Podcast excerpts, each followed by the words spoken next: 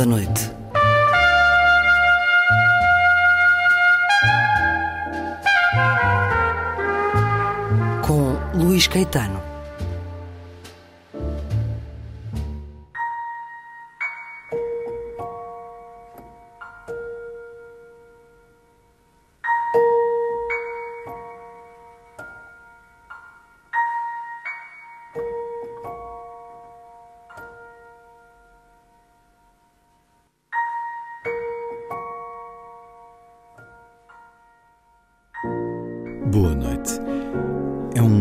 Criador por si e através dos outros. Um trabalho sem igual, feito de coragem, loucura e engenho, também com alguma sorte, reconhece. E ela é essencial. O mais europeu dos produtores de cinema, responsável por mais de 300 filmes, recebeu ontem em Madrid o Prémio Luz ao Espanhol de Arte e Cultura, sucedendo a nomes como Cisa Vieira, Carlos Saura ou Lídia Jorge. O júri afirmou que o trabalho de Paulo Branco trouxe uma imensa riqueza no alargamento dos horizontes estéticos do cinema. E o ministro português da Cultura sublinhou que não há muitas artes em relação às quais se possa contar a sua história sem passar por Portugal nos séculos XX e XXI, e o cinema é uma delas. E isso deve-se muito ao trabalho de Paulo Branco. Foi esta quarta-feira, no Museu do Prado, em Madrid, na presença dos ministros da Cultura dos dois países e do ex-secretário-geral da NATO, Javier Solana, Paulo Branco, um espírito livre, um criador que nos bastidores faz acontecer, um embaixador do cinema sem fronteiras, mas levando o nome de Portugal ao que de melhor se faz nesta arte. Nasceu em 1950, trabalha em cinema desde a década de 70. É uma das personalidades mais reconhecidas internacionalmente na produção, distribuição e exibição independente. Paulo Branco produziu filmes de realizadores como Manuel de Oliveira, Pedro Costa, João César Monteiro, David Cronenberg, Raul Ruiz, Wim Wenders, Chantal Ackermann, Alain Tanner, Werner Schroeder, André Téchiné ou Mathieu Amalric. Junto a este prémio Luz ao Espanhol de Arte e Cultura, a distinções como a Ordem das Artes e das Letras de França, o prémio Cine Europa ou o prémio Mundial das Artes Leonardo da Vinci uma sensibilidade para a imagem muito atravessada pela literatura e por outras artes. Num dia em que se falou da possibilidade de Woody Allen fazer um filme sobre Lisboa, é bom lembrar-nos de filmes como Lisbon Story de Wim Wenders ou A Cidade Branca de Alain Tanner, que não teriam existido sem Paulo Branco. Mas terá ele o devido reconhecimento no nosso país? O Ministro da Cultura, Pedro Adão e Silva, diz que sim, mas os muitos prémios, distinções e retrospectivas pendem de forma esmagadora para fora de fronteiras. Vamos escutar Paulo Branco, ontem no Museu do Prado, em Madrid, a receber o prémio Luz ao Espanhol de Arte e Cultura.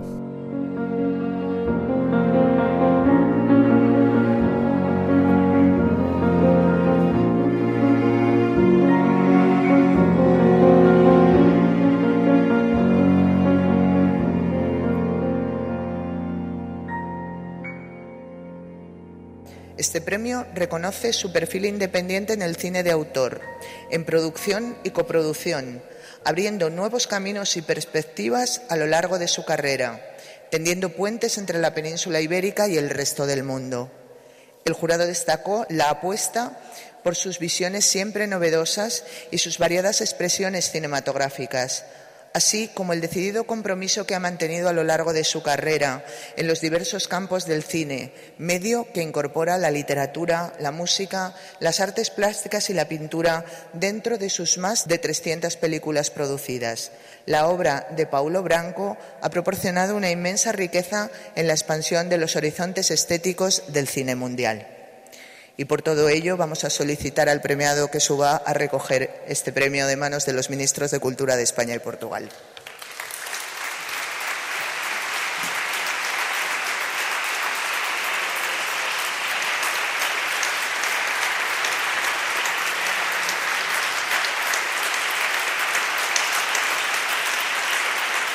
Toma la palabra el Premio al Uso Español de Arte y Cultura 2022, don Paulo Branco.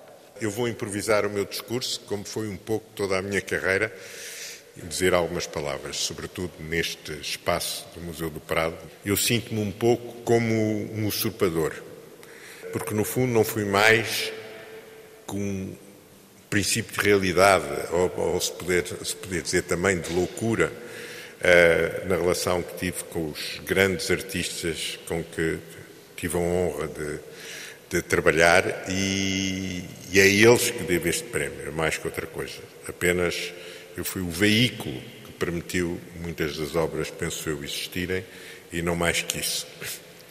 Uh, mas já que estou aqui, gostaria também de lembrar tudo o que eles e o que foi lembrar algumas pessoas que foram absolutamente relevantes neste percurso e, sobretudo, o que eu aprendi nesta convivência que tenho com esses, eh, esses personagens únicos. Muitos deles já fazem parte da história da cultura mundial. Começo por aqueles que me abriram os olhos e não posso deixar de falar, nesse caso, do António Pedro Vasconcelos, do Sérgio Danei, e de alguém também que não é conhecido, o Carlos Cobra, um grande escultor português que ganhou o Prix Bourdelle a certa altura e que ainda, e que ainda existe, mas que está ainda profundamente desconhecida a sua obra. Com eles aprendi com um, a descobrir que os westerns são grandes obras, uh, com o Danei a ver o cinema na sua diversidade e, de uma certa maneira, que o cinema nos traz à vida uh, conhecimentos ímpares e com o Carlos Cobra esse desprendimento e que a arte é efêmera. E depois tive a sorte de encontrar, entre outros, Manuel de Oliveira, que, por um lado, me fez descobrir uma grande parte da riqueza da literatura portuguesa, Camilo Castelo Branco, Agostina Bessa Luís, o Padre António Vieira. Fez-me também olhar para a pintura do Velázquez de uma maneira diferente. E já que estamos no Prado, não queria deixar de referir isso, dizendo ele que o Velázquez bastava olhar para os Cristo do Velázquez para perceber que ele era português, porque aquela doçura que existia não era exatamente conforme ao que existia na pintura espanhola dessa altura. Com João César Monteiro aprendi como alguém pode estar nos limites da loucura e ser um extraordinário artista, me fez descobrir a língua portuguesa como poucos, fez-me descobrir obras absolutamente extraordinárias do Sade e de Robert Walser e muitos outros. Uh, com o Raul Ruiz, aí se percebeu como é que o quadro As Meninas do Velázquez é tão importante para os cineastas como aqueles jogos de espelhos e de olhares, que é uma das coisas que o Raul Luís sempre no seu, nos seus filmes acabou por uh, utilizar e que, e que transformam a sua obra numa obra única. Fez-me descobrir, por exemplo, o Baltasar Gracián, aquele que diz que o homem nasce bárbaro e que só a cultura o faz distinguir dos animais e quanto mais cultura, mais homem é. Uh, entre outras coisas que aprendi com esse autor, grande autor, uh, assim como a ler o Góngora e muitos outros. Em todo, no seu barroquismo, uh, o Roguiz introduziu-me a mundos que eu não conhecia. Depois o encontro também único com o António Reis, que se falou aqui, a Marida Cordeiro, que me fez descobrir o Pedro Páramo, do Juan Rulfo, por exemplo. Uh, essa obra ímpar da literatura em língua espanhola. Uh, e também, um dia que o, o Godard me pediu para encontrar o Juan Carlos Onetti e viemos os dois a Madrid vê-lo. Já ele vivia deitado, como ele dizia, com os seus personagens, e a, partir daí li toda a obra do Onetti e tive a sorte depois de convencer outro grande realizador, o Werner Schroeter, a adaptar uma das suas obras. Portanto, todo o meu trajeto foi um trajeto de aprendizagem com eles, ao mesmo tempo que, por outro lado, eu tinha que fornecer a possibilidade deles existirem.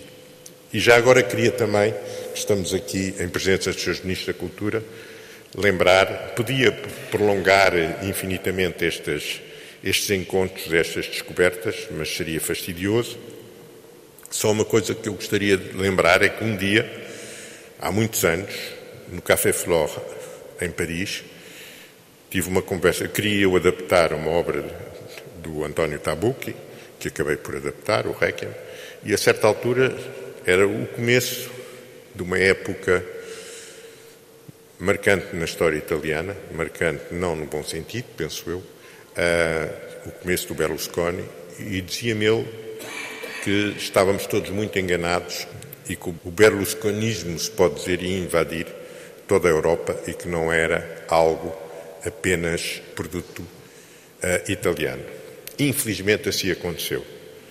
E a cultura da vulgaridade, a cultura da mediocridade, acabou por ser praticamente maioritária e é em quase toda a Europa.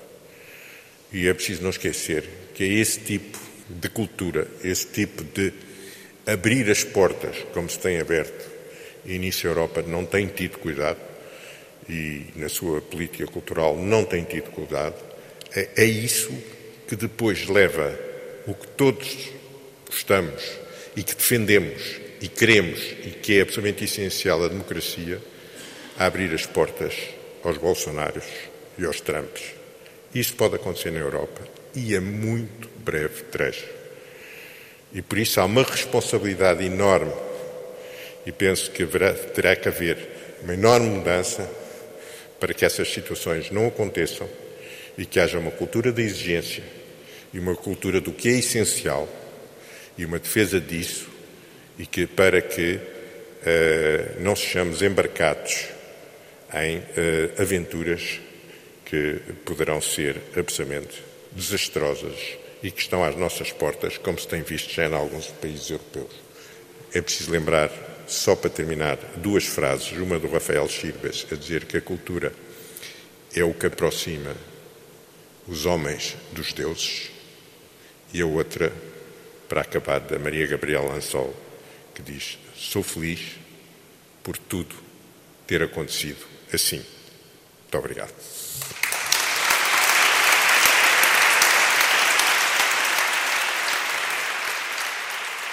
Paulo Branco. Ontem, no Museu do Prado, em Madrid, ao receber o prémio Luz ao Espanhol de Arte e Cultura 2022. No final, os jornalistas presentes pediram para sublinhar alguns aspectos deste discurso. Não nos apercebemos que o populismo e a falta de exigência acaba por, quase como se diz, adormecer o pensamento e que as pessoas praticamente ficam amorfas com todo a, todo o espetáculo e toda a vulgaridade que diariamente lhes é proposto. E, infelizmente, não só através, por exemplo, já que falamos dos meios de comunicação, dos, dos, eh, dos meios eh, privados, mas também dos meios públicos, que essa teoria dos algoritmos, da, da, procura a todo o custo das audiências, indo a chamando as, as, as, as pulsões mais baixas que todos nós temos, acaba por criar o espaço para realmente as pessoas depois embarcarem em aventuras, como se viu. No... Quem é que alguma vez pensaria que a América poderia ser governada por alguém como o Trump ou o Brasil como alguém como o Bolsonaro? Mas é preciso não esquecer que isso nos está a acontecer na Europa, que as políticas europeias estão completamente erradas em relação a este sentido. Esta falta de a arte é uma coisa que também eu gostaria de ter dito e não disse. A arte é subversiva por si. A arte nunca será, nem poderá ser politicamente correta. E esta tentativa de formatização do pensamento e dos fenómenos artísticos e também, ainda hoje, peço desculpa, mas estas referências ao pastéis, aos pastéis de nata me deixam-me com a minha pele de galinha. Quer dizer, há situações, eu acho que tem que haver uh, um retrocesso imediato neste tipo de, de, de, de, políticas de abertura e, sobretudo, também algo que está a transformar os, uh, se quiser, uh, a criação e a, a, a, na Europa impossível, que é uma burocratização absolutamente inacreditável e que a liberdade que eu consegui ter durante todos estes anos e fazer nascer obras de uma enorme, quer dizer, liberdade, críticas e ao mesmo tempo abertas ao mundo, subversivas, com todos os realizadores com que trabalhei, neste momento é quase impossível existir. Quando se produzem uh, obras artísticas, não se pode pensar que vamos corresponder a um gosto do público. Vamos é tentar que os espectadores, os leitores, isto tudo, sejam mais críticos em relação a eles próprios, que aprendam algo com aquilo que nós transmitimos e não vamos responder ao que eles esperam no dia a dia. Então não será arte, não será cultura, é outra coisa. A arte e a cultura é algo que tem que ser feito numa maneira de trazer algo mais à vida das pessoas, a transformá-las, como dizia há pouco, dizia o Rafael Chibes, a aproximá-los dos deuses. É isso que é o nosso, é o nosso trabalho, é esse. É tentarmos que isso aconteça.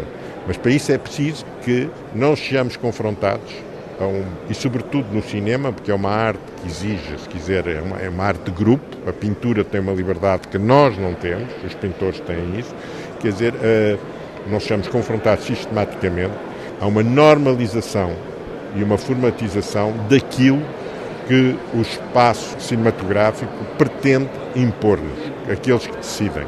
E aí os decidores têm sobretudo medo de apoiar obras que possam questionar e é isso que é importante é na criação artística, questionar o mundo em que vivemos e pôr perguntas e, inclusivamente, criticar e o que eles pretendem, essencialmente, obras que façam adormecer e que façam uh, esquecer uh, os problemas do dia a dia às pessoas. Ora, não é esquecendo os problemas do dia a dia que vamos lá, é ao contrário. É revivendo esses problemas, é, é fazendo-os pensar de outra maneira é elevar-se o pensamento que cada um de nós tem, e é isso, para isso que nós devemos lutar. Paulo Branco, Prémio Luso-Espanhol de Arte e Cultura 2022, sucede a nomes como Carlos Saura, Cisa Vieira ou Lídia Jorge. Uma cerimónia onde foi também apresentado o programa Cultura Portugal, que ao longo dos próximos três meses vai levar dezenas de criadores e intérpretes portugueses a Espanha, a diferentes regiões de Espanha, mas a razão principal para a presença do Ministro da Cultura português, Pedro Adão e Silva, foi a entrega deste prémio. Escutemos-lo também.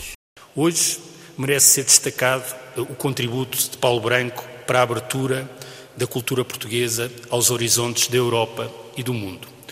O prémio que hoje aqui entregamos constitui o justo reconhecimento do trabalho daquele a quem a Cinemateca Francesa chamou em tempos o mais europeu dos produtores europeus. Com uma energia e uma força inesgotável, Paulo Branco tem-se dedicado desde há mais de quatro décadas à produção e à exibição de cinema independente, construindo um património eh, cujo significado transcende muito as fronteiras nacionais. É difícil sequer imaginar ou conceber o que seria o cinema português dos nossos dias sem o seu eh, trabalho.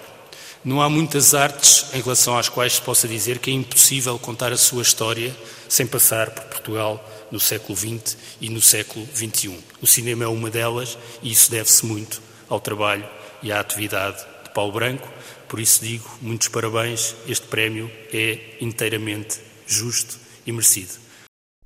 Ideias reafirmadas no final da cerimónia.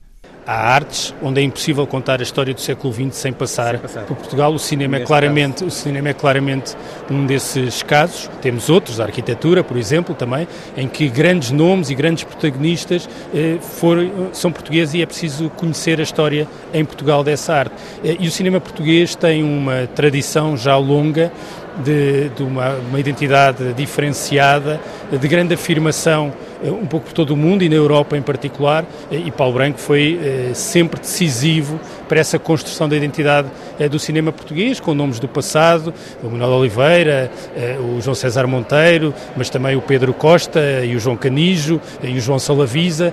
É fácil enumerar muitos nomes do cinema português com enorme afirmação europeia, que vencem prémios em todos os festivais. Eu acho que isso é um momento de enorme satisfação e nós nunca devemos ter nenhuma reserva nem nenhuma timidez em elogiar o que é nosso, que tem particular impacto fora do nosso país. O Paulo Branco tem esse reconhecimento em Portugal, dentro do país? Eu julgo que este prémio é mais uma demonstração, porque é um prémio conjunto de Portugal e Espanha, é mais uma demonstração do reconhecimento que Paulo Branco tem tido e do reconhecimento pelo seu papel eh, na dinamização, na divulgação e na afirmação da identidade do cinema português.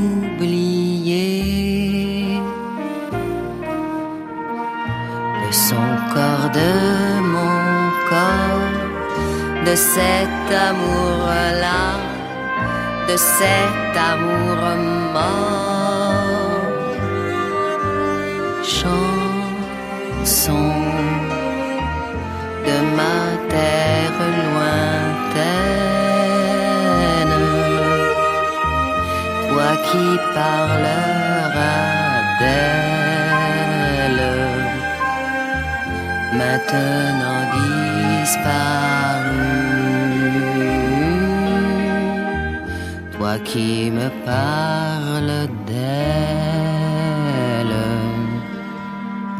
de son corps effacé, de ces nuits de nos nuits, de ce désir-là, de ce désir mort.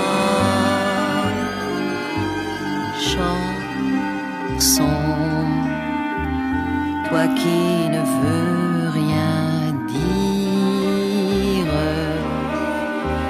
toi qui me parles d'elle, et toi qui me dis.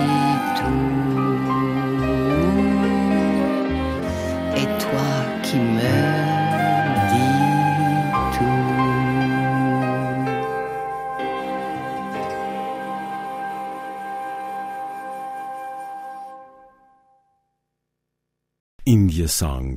A voz de Jeanne Moreau, música de Carlos D'Alessio e as palavras de Marguerite Duras para o filme homónimo de 1976.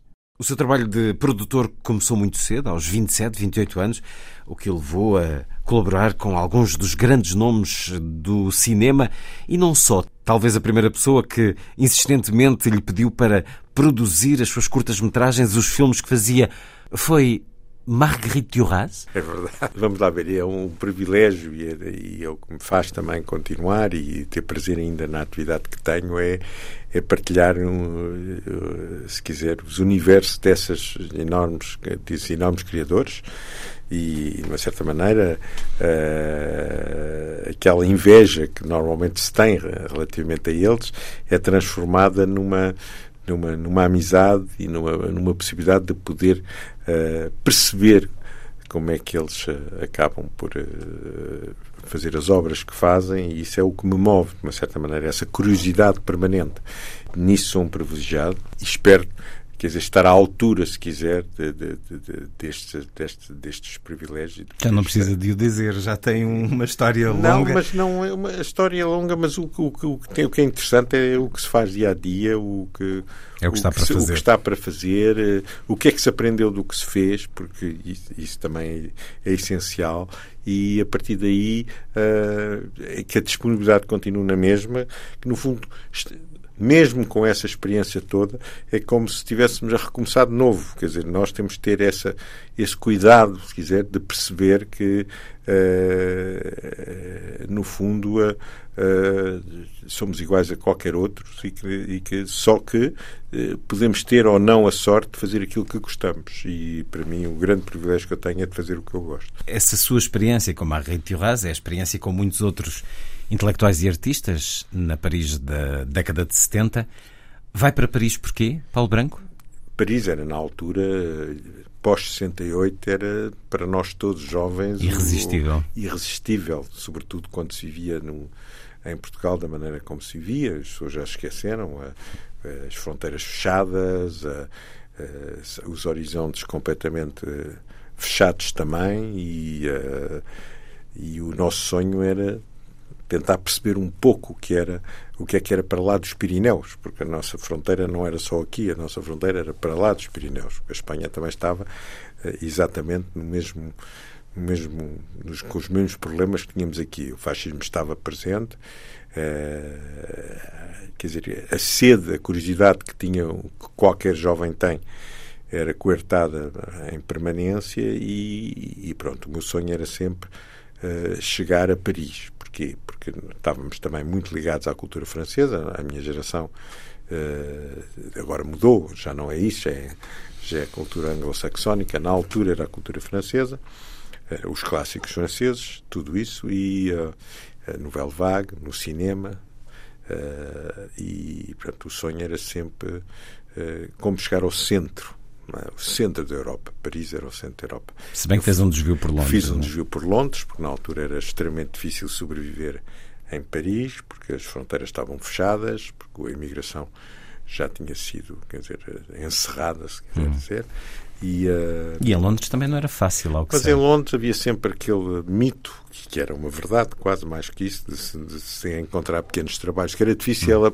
era chegar, era, era passar a, dizer, entrar na ilha. A partir daí não havia controles, não havia nada, portanto havia imensas possibilidades para, para pequenos trabalhos de sobrevivência, que em Paris era muito mais difícil, os controles eram muito maiores.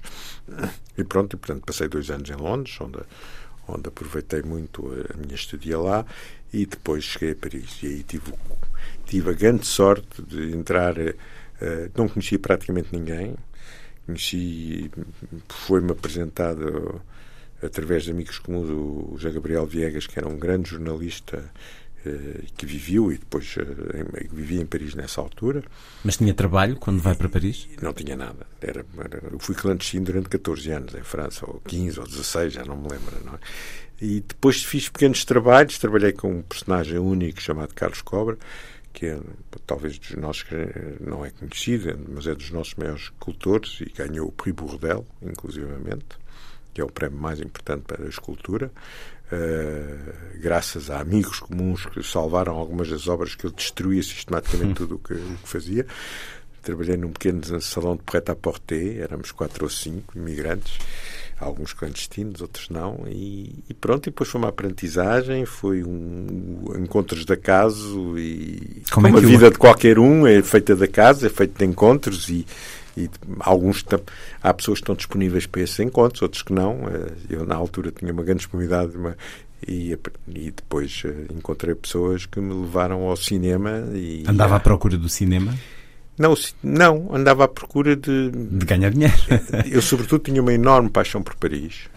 Sobreviver não era ganhar dinheiro, nunca, nunca ganhei dinheiro. Ganhar dinheiro nessa, para isso, para o cotidiano. Sobreviver e, e de uma maneira, na, na, altura mesmo, em condições uh, românticas, como se pode hum. dizer, porque é lógico que não se pode dizer que eu era um clochard, mas quase, mas também tinha uma bagagem intelectual que me permitia. Mas chegou a dormir na rua? Nesse... Não, porque tinha, havia sempre amigos. Uh, e que, que alojavam, ou depois houve sempre, havia sempre. Quer dizer, com 21 anos tudo é possível. Sim, quer dizer, tudo, não é tudo, portanto, tudo. não vamos agora aqui dramatizar situações que não eram dramáticas, sobretudo que eu tinha, um, tinha realmente uma grande paixão pela cidade. E tudo o que a cidade me, trans, me transmitia, e foi assim que, pronto, depois conheci, tive a sorte de conhecer a, o Werner Schroeter, a Marguerite Duras, Devo-me ter cruzado várias vezes com o Vila Matas, porque contamos que tínhamos os mesmos amigos, o Adolfo Arrieta, tudo isso. Uh, na altura não o conhecíamos. Ele, escreve sobre a Dio, diz claro. que a Dioraz lhe alugou um apartamento. E eu conheço o apartamento, conheço, quer dizer, estive na Rua São Benoit em casa da Dioraz duas ou três vezes, ou mais. Uh, e, portanto, cruzei-me. E, sobretudo, também. Uh, todo um, um conjunto de, de, de, de, grandes, grandes uh, artistas portugueses que viviam na altura em Paris. Eu tive a sorte de conhecer a Maria Helena Vieira da Silva, de estar duas ou três vezes com António da Costa, cheguei a estar em casa dele, conhecer o Eduardo Luiz, o Jorge Martins, a Luísa, o René Bertolo, a Lourdes Castro, a, todos eles. Eu era muito mais jovem que eles, era um, um jovem um pouco. Olhavam para mim e diziam, mas quem é este? Mas eu tive a sorte de viver e de conviver um pouco com essa geração fantástica. tornar-se a Marchand, com amigos ah? tantos nas artes plásticas. Alguns que tornaram-se amigos, outros não. Eu conheci-os, não quer dizer que tivesse uma, Sim, claro. uma intimidade com alguns deles, outros não, o Júlio Pomar. Bom, mas não eram as artes plásticas que lhe interessavam, eram as imagens em movimento? Foram as imagens que eram ter comigo, eu não era artista, portanto, quer dizer, nas artes plásticas não podia, não podia fazer nada. E como é que um puto eu, de e... 26 anos se torna responsável por uma sala de cinema em Paris? Isso foi outra, não sei. Quer dizer, isso são histórias depois, uh, são da, da, de pequenas aventuras, uh, sorte. Encontros com. Agora, quando tive, quando tive o acesso a essa sala, quando realmente uh, decidia. foi o Carlos Saboga, na altura, tem imensa piada, com quem agora tenho uma relação de trabalho absolutamente fantástica e extremamente frutuosa. Uh, o Carlos que me disse, eu tinha tido aquela experiência com o Frederico Mitterrand nas salas dele e disse-me um dia, mas porque tu devias ter uma sala uh, em Paris. Eu disse, oh, oh, Carlos, eu nem tenho dinheiro para pagar um café, como é que queres que eu tenha uma sala? Mas tu podes ter uma sala. Pronto, e depois com várias peripécias, um dia, no dia 5 de outubro de 1977, uh, me lembro perfeitamente que eu, era a sala chamava-se Action République e, e era 5, 5 de outubro, outubro não, tinha... portanto as coincidências são enormes. As rimas da vida. Uh, uh, pronto, está, estava a programar uma sala, não era gerente, que era clandestino, portanto, era o Sérgio, anos, caramba. E o Sérgio Danei, que era gerente, não é? que na altura era realmente um, ainda é um, talvez o grande crítica, a grande referência como na crítica cinematográfica, e, e e depois o desafio era outro, era numa cidade como Paris, onde a oferta cinematográfica é tão grande, o que fazer com uma sala de cinema, como fazer essa sala uma sala de referência. Queria Portanto, que ela fosse diferente? Queria que ela, sobretudo porque sempre eu penso que o meu papel será sempre de tentar criar espaços onde eles não existem ou ocupar espaços que já não existem. E essa sala para mim era um pouco como é que uma, uma cidade que tem uma tal oferta cinematográfica se pode fazer algo novo. Resposta? Eh, a resposta foi através de da programação, do risco, de tudo isso que aquela sala durante anos ainda ainda há pessoas agora que, me, que vêm ter comigo eh, que se recordam dessa sala. Houve momentos homéricos, não é? Quer dizer, de cruzamentos de, por um lado entre o Truffaut e o Godard e a Jacqueline Bisset, por outro entre o Roland Barthes, o Michel Foucault, o Deleuze, uh, o Fassbinder, o Encontros o em que, em que eles... encontravam-se na sala, que vinham, havia debates, hum, havia discutir, discussões. Debates ao público, ao não, público. não debates acalorados não, entre. Não, alguns extremamente acalorados. Uh, Lembro-me de um célebre debate, porque sobre um filme do, do Daniel Schmidt, que era acusado de antissemitismo e que não é nada, que é chamava-se L'Ombre de, L'Ombre des Anges, que era uma, uma adaptação, uma peça do Fassbinder e havia um debate e, e eu animava o debate e estava na altura o Sérgio Danei, estava o, veio o Fassbinder de propósito porque sentiu-se que ia haver ali um momentos uh, bastante tensos. Estava a Ingrid Cavan e estava na, na sala o, o, o, o Foucault e o Deleuze, com o Pascal Bonitzer, que era amigo comum deles, e, e eu, com o meu francês muito, muito enviesado na altura, uh, uh, isto eu tinha 28 anos, não, 29, já não me lembro, foi 78, parece-me. Uh, se quiser animar esse debate. E foi impressionante, quer dizer, com a sala, que era uma sala de 300 com 300 pessoas, que tinha, que tinha 300 lugares, estavam lá 500 pessoas. Uma tensão absolutamente terrível e, e no meio de todas estas personalidades e tudo, no fundo, as stars são as stars. Foi Ingrid Cavan que pôs toda a gente no bolso e, e fez uma, uma, um discurso no final que, que, quer dizer, apazigua toda a gente e vamos todos embora, todos contentes. foi, foi um, um momento absolutamente que ainda está na minha, na minha memória. E é assim como... desses tempos ou nem por isso? Não, não, não. Eu quero é que voltar a encontrar situações dessas. a é replicá-las no sempre. nosso tempo. Lembro uma projeção, quer dizer, eu penso que foi absolutamente fulcral para a obra de Manuel Oliveira. Mudou tudo na carreira de Manuel Oliveira. Foi uma projeção que eu fiz num, eu não tinha visto o Amor de Prisão, o Amor de Prisão que estava a ser destruído em Portugal, que tinha passado em episódios uma na série. televisão, e hum. uma série que ele era ainda acusado, ainda estava acusado de senilidade, percebe? E eu vou ver o filme com o Jorge Martins e com a Maria Helena Vieira da Silva. Eh, de manhã, ela veio à sala e, quando, e ficámos estupefactos com o filme e, e, eu decidi estrear o filme em Paris e a estreia do filme em Paris mudou completamente a carreira de Manuel Oliveira porque foi um êxito ao nível crítico fantástico que teve repressões em Portugal que depois saiu cá e aqueles mesmo que o acusavam de sonoridade nos próprios jornais onde o tinham praticamente afirmado isso, começaram a, a reconhecer eh, quer dizer, a força da obra do, do Amor Pressão e a partir daí, eh, quando eu decidi ser produtor, Manuel Oliveira a primeira coisa que fez foi ter comigo e perguntar se eu lhe queria produzir.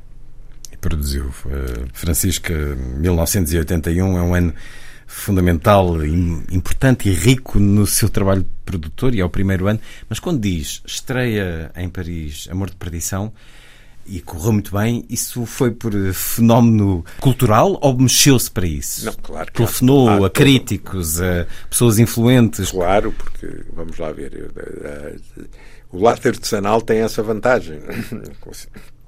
Não só eh, na altura eu, eu, eu era de, de imprensa, era publicista, era tudo, porque eh, a sala vivia do trabalho de éramos muito poucos e eu era um pouco o líder disso e, portanto, todo o trabalho, mesmo com os jornalistas e com, com, com, com os críticos, era eu que o fazia. Portanto, e, e pronto, realmente quando se tem eh, obras desse, quer dizer, como é o Amor de Perição, eh, esse trabalho é facilmente reconhecível. Quer dizer, não é, isto não é isto não há aqui lobbies que se ponham a impor uma obra de um cineasta. As obras dos cineastas, felizmente, são reconhecidas pelo trabalho deles próprios e quando eles, quando há, quer dizer, um, um filme medíocre eu não consigo transformá-lo num êxito, não é? Muitas vezes o que tenta impedir que um grande filme passe desapercebido. Isso é o nosso trabalho. Ainda é muito novo quando se decide tornar produtor, tem 30 anos, 31. Porquê que o faz? Por razões pessoais, nem sabia o que era produzir, mas uh, tinha um filho, havia uma tinha uma filha, havia um filho que estava para nascer, a mãe queria viver para Portugal, porque achava que viver em, em Paris nas condições em que vivíamos, éramos clandestinos, éramos isso tudo. E, e uma das eu digo-me eh, entretanto, António da Cunha Teles torna-se presidente do, do, do ICA, do, do, que é o ICA agora. Totalmente. Na altura não havia produtores em Portugal, os filmes começavam e acabavam, por vezes alguns demoravam 10, 14 anos a fazer-se, como o filme do Paulo Rocha, o Bobo e muitos outros. Quando isto não havia produtores em Portugal? Não havia, porque eram financiamentos diretos do ICA sem produtores. Hum, mas, por exemplo, o António da Cunha Teles tinha essa... O António da tinha sido antes disso. Antes. Tinha sido realmente o grande produtor em Portugal. Estava já no seu período de realizador nada, nessa altura. nessa altura. e que não havia apoios estatais nem nada, portanto foi um risco pessoal dele terminou é? e depois entrou-se num período em que era o organismo do Estado que diretamente produzia os filmes. Amor de Posição foi assim produzido, demorou quatro anos, até foi um espaço curto em relação aos outros, e, portanto, havia aqui uma solução que tinha que se encontrar e que tinha que ser uma solução que teria que ser passar pela existência da figura do produtor, uh, com, com, o poder de uma figura de produtor, e na altura ele veio ter comigo, eu fiquei lembro-me perfeitamente, foi em casa de Jorge Martins, ter comigo, Paulo, tens fui produzir a Portugal e não sei quê, porque era para o filme do António Pedro, o Oxalá, é preciso um produtor, é preciso não sei o quê e tal. Eu disse, mas, António, eu tenho uma sala de cinema e faço programação e diverto-me a fazer programação numa sala de cinema, nem sei o que é que é produzir um filme. Ah, mas tem que ser e tal. Pronto, a coisa ficou. Nem pensar nisso, mas depois, com questões pessoais, eu comecei a dizer: Mas como é que eu posso ir ver a minha família a Portugal uh, só com uma pequena sala de cinema? E aí decidi primeiro trazer um grande produtor comigo, o Claude Nadjar, um personagem único também, um aventureiro, que eu tinha uma imensa admiração. E ele, quando cá esteve, disse assim: Paulo, isto é para ti, não é para mim. Isto é, está a começar e não sou eu francês que venho aqui e que posso, a certa altura, impor. Isto é para ti e lança-te, vai para a frente.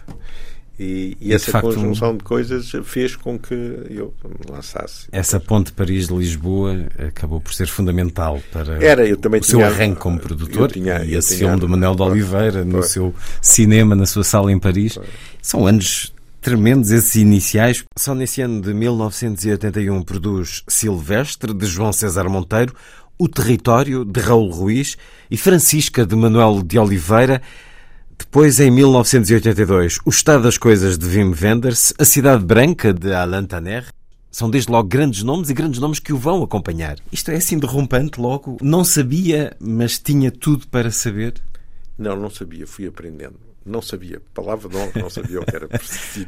Eu pensava que... Comprou um livro em francês? Não, não, seja, é isso. Não, é sobre por isso é que por vezes sou, sou convidado para para dar, pronto, para dar palestras nas, nas escolas de cinema. E, eh, como é, o que é que é produzir? Eu disse: é, aprendam vocês. Não há. O, o, que é, o que pode ser uh, interessante e o que poderá fazer nascer obras uh, arriscadas é exatamente é que cada um tenha aquela intuição e não se confirma, não se como é que se diz, não não seja guiado pelas regras existentes. A produção não tem regras. Eu vou-lhe contar, por exemplo, o estado das coisas e Cidade Branca são dois casos paradigmáticos do que não devia, filmes que não deviam existir.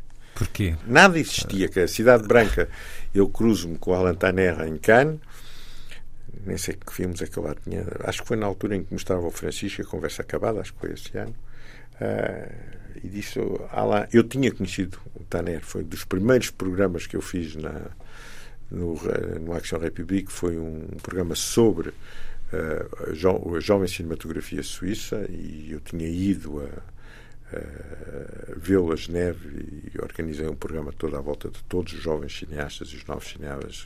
Portanto, tive essa, tinha essa relação com ele.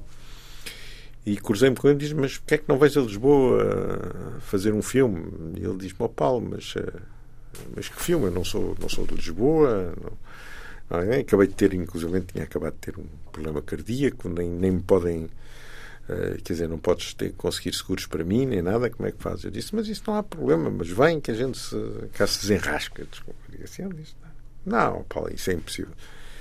E uma semana depois ele telefona-me, oh, Paulo, estive a pensar, eu realmente tenho uma, um passado de marinheiro, e ele tinha sido marinheiro, e, e tenho aqui uma história, mas só tenho seis páginas, mas não te posso dar mais nada. E eu mandou umas seis páginas e disse: Mas eu não preciso mais nada, o filme está aqui. E fizemos o filme com essas seis páginas, com uma pequena equipe, com uma equipe integralmente portuguesa, Cássio de Almeida, que eu não conhecia. A minha irmã Zé Branco, pessoas que depois, alguns deles nunca tinham feito filmes e que depois voltaram, ficaram, claro, são neste momento profissionais consagrados. Éramos dez pessoas, eu não queria mais. E a Cidade Branca nasceu assim não tínhamos financiamentos e, uh, e, e, lançámos. E o estado das coisas foi ainda foi um pouco a mesma coisa. Foi o Vim Vendas que veio cá, veio cá assistir a, Uh, veio cá visitar uma namorada que tinha cá, que era, que era uma das atrizes do, do território, e quando descobriu que o Rui estava a filmar com a Real Cão, uh, disse-me: Paulo, eu quero filmar com a Real Cão, eu não posso perder a oportunidade de filmar com este diretor de fotografia absolutamente genial. Tenho um problema, estou sob contrato com o Coppola o Ahmed, o meu filme está interrompido, porque ele está a fazer outra, outro filme qualquer, mas posso ser chamado um dia para o outro, portanto, para fazer tinha que ser já. Eu disse, mas olha, nem sei como é que é de acabar o território, nem o Francisco, na altura estava a acabar os dois, lançámos outro e disse, mas gente, eu talvez consiga uns financiamentos, isto então está bem. E isto foi no dia 2 de janeiro, já não me lembro o ano, 82, parece, e três semanas depois estávamos a filmar a filmar. Só com ele as coisas nunca, nunca são simples, porque uh, depois disse: Não, fui-me com a tua equipe, fui-me com isso tudo. Eu fui buscar pessoas à equipe do Oliveira, que entretanto tinha acabado, para completar a equipe. E, uh, e ele, entretanto, aparecia. Um dia apareceu o Samuel Fuller, o outro a Viva, o outro. não. Todos os dias havia alguém de, assim, de extraordinário que aparecia e o estado das coisas foi feito assim em cinco semanas. Trabalhávamos 20 horas por dia porque ele estava sempre com receio. De, o, o, o guião era escrito dia a dia, não havia guião quando nós partimos. Uh, para o filme. Foi o Robert Kramer que, que, escrevia o guião dia a dia, só no dia a seguir é que a gente sabia o que é que ia filmar. Portanto, quer dizer, isto, conta isto numa escola, eles dizem que é exatamente os filmes nunca poderiam existir. Não precisam mas estar é esta, na escola, dizem. Mas é esta liberdade que faz também que os filmes, portanto, tenham aquela eh, tenham aquela aquele état de grâce, como dizem os, os franceses, que, que, eh, que, para mim que são obras uh, fantásticas. Portanto, e aí o meu trabalho é pura e simplesmente uh, fazer que eles possam uh, existir. A ausência de limitações é inimiga da arte, dizia o Orson Welles, e, e pelos vistos, para si, o trabalho de produção é um pouco esse: é, não há uma grelha, não há uma fórmula. Não adianta não, não dizer o que faz filme. o, não perguntar o que faz um filme, produtor. E acho que isso aqui é, para mim, um, um pouco a regra de ouro. O que eu digo sistematicamente, as pessoas não acreditam, é que não há dois filmes iguais na maneira de produzir. Cada filme tem as suas idiosincrasias, os seus problemas, as suas, uh, as suas soluções e, em cada filme tem que ser uma invenção permanente. Só assim é que uh, isto não é uma fábrica, isto é outra coisa. Isto, nós, o cinema, é, é uma é uma indústria de protótipos é? e é nesse sentido que nós devemos eh, encarar o cinema. É que cada um é uma invenção ele próprio também existe produção em série no cinema, mas isso é outro cinema. Mas isso. E mesmo na produção em série uh, Tudo há sempre pequenas variações. Até porque estamos a trabalhar com pessoas, cada pessoa, pessoas às vezes com egos. Para quem não conhece nada do meio, é muito mais frequente o produtor lançar o projeto, ir à procura de um realizador, lançar-lhe o desafio ou não? Ou é, é, é, pode ser uma coisa ou outra tudo, tem, tudo acontece nessa relação. A relação entre um produtor e um, e um realizador é, uma, é um casamento de conveniência. Tem que, cada um tem que se mover em espaços uh, que não, que não, uh, que não cortem a liberdade do, do outro. Respeitando portanto, são, e usando. Respeitando cada um. E, portanto, e como sabe, uh, por vezes as situações não são fáceis. Quer dizer, nós contamos a parte quer dizer, anedótica e fácil das situações, mas há situações tensas e, e há conflitos, e há dramas, e há divórcios, e há, tudo isso acontece.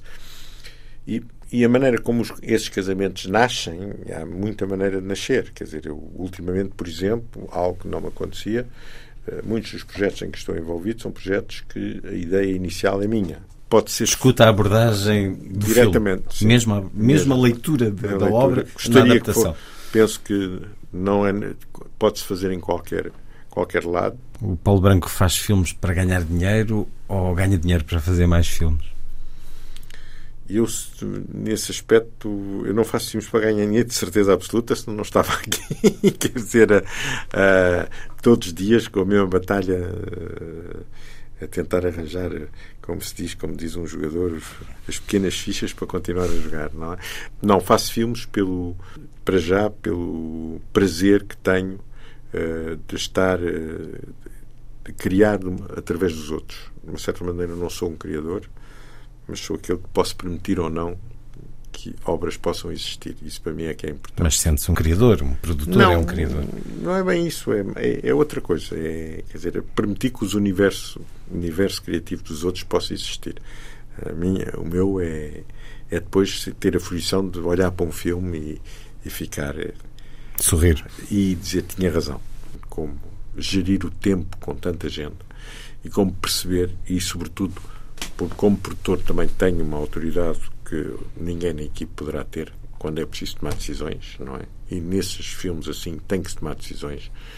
Uh, inclusive se filma, se não se filma, se para, se chuva, se não é, se filma um grande plano, se pedir ao, ao realizador, olha, cuidado que as pessoas já estão cansadas, ou temos que as dispensar, ou temos, ou temos que dar qualquer coisa a comer ou beber, ou coisa assim. Portanto, esse género de situações, eu estou presente. Muito, não é? Muito, muito, muito. Quando há problemas entre um realizador e um ator, onde é preciso a presença para tentar acalmar isso. E eu gosto de estar, adoro as rodagens, adoro, adoro gerir uma rodagem, adoro ainda ter. E o reconhecimento é importante para si, Paulo Branco?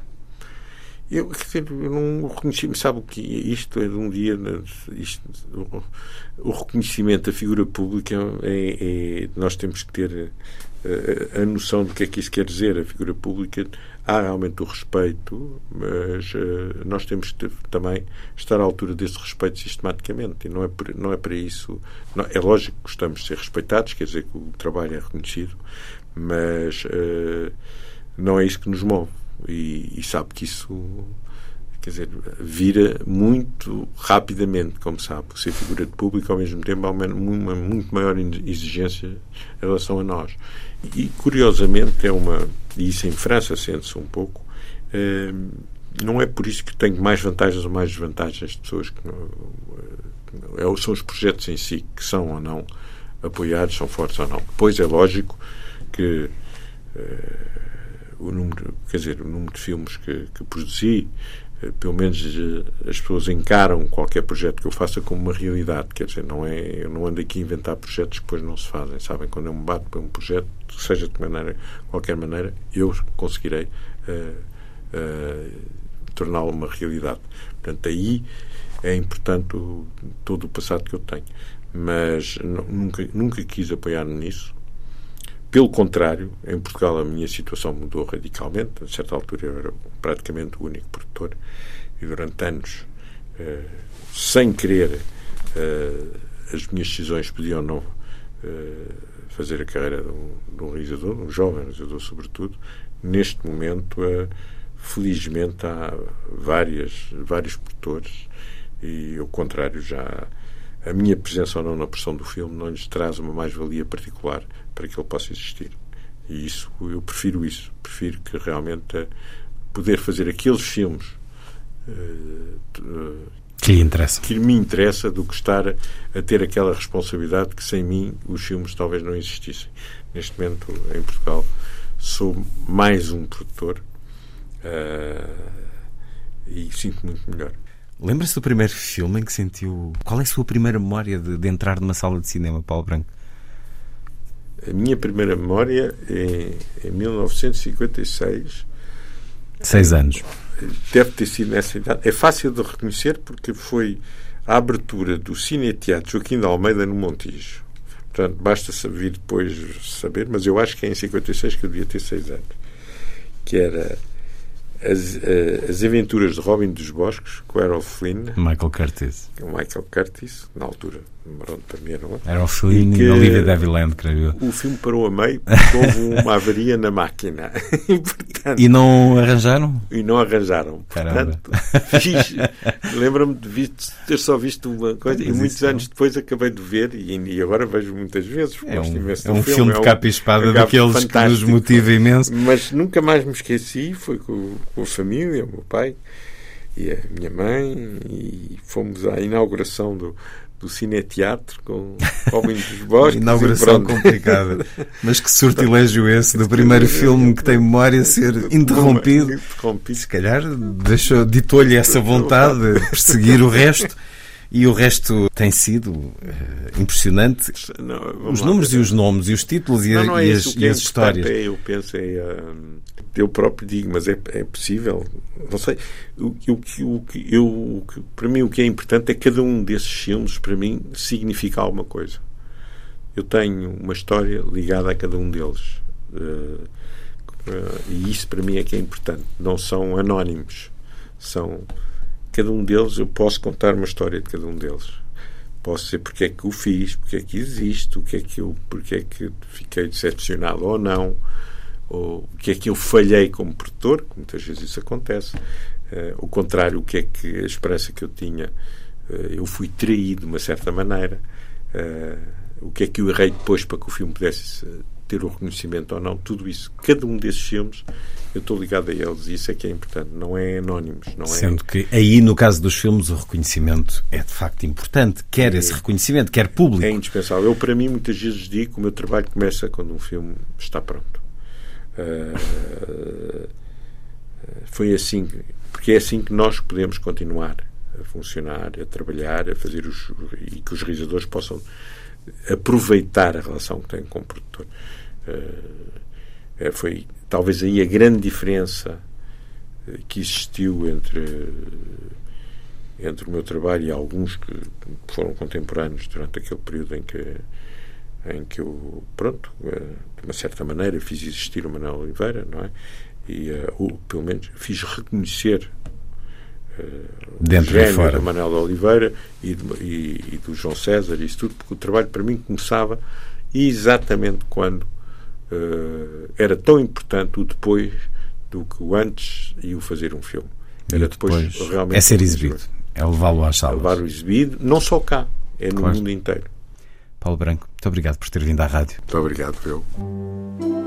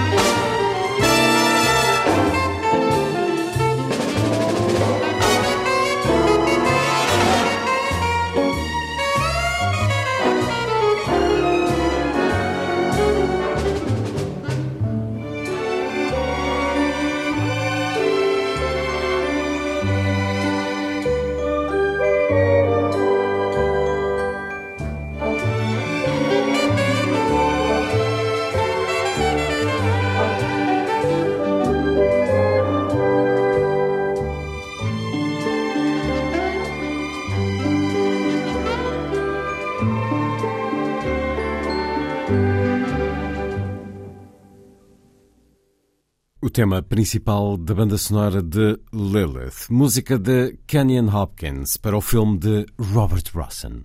Um filme ao gosto de Paulo Branco, que já o projetou algumas vezes nos últimos anos.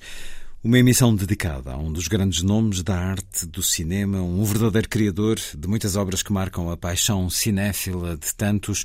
Paulo Branco, vencedor do Prémio Luz ao Espanhol de Arte e Cultura 2022, entregue ontem no Museu do Prado, em Madrid. Recordo, no discurso ouvido no início deste programa, o apelo à mobilização contra a cultura da vulgaridade e da mediocridade. Está feita a ronda, assim. Obrigado por estar com a rádio. Boa noite.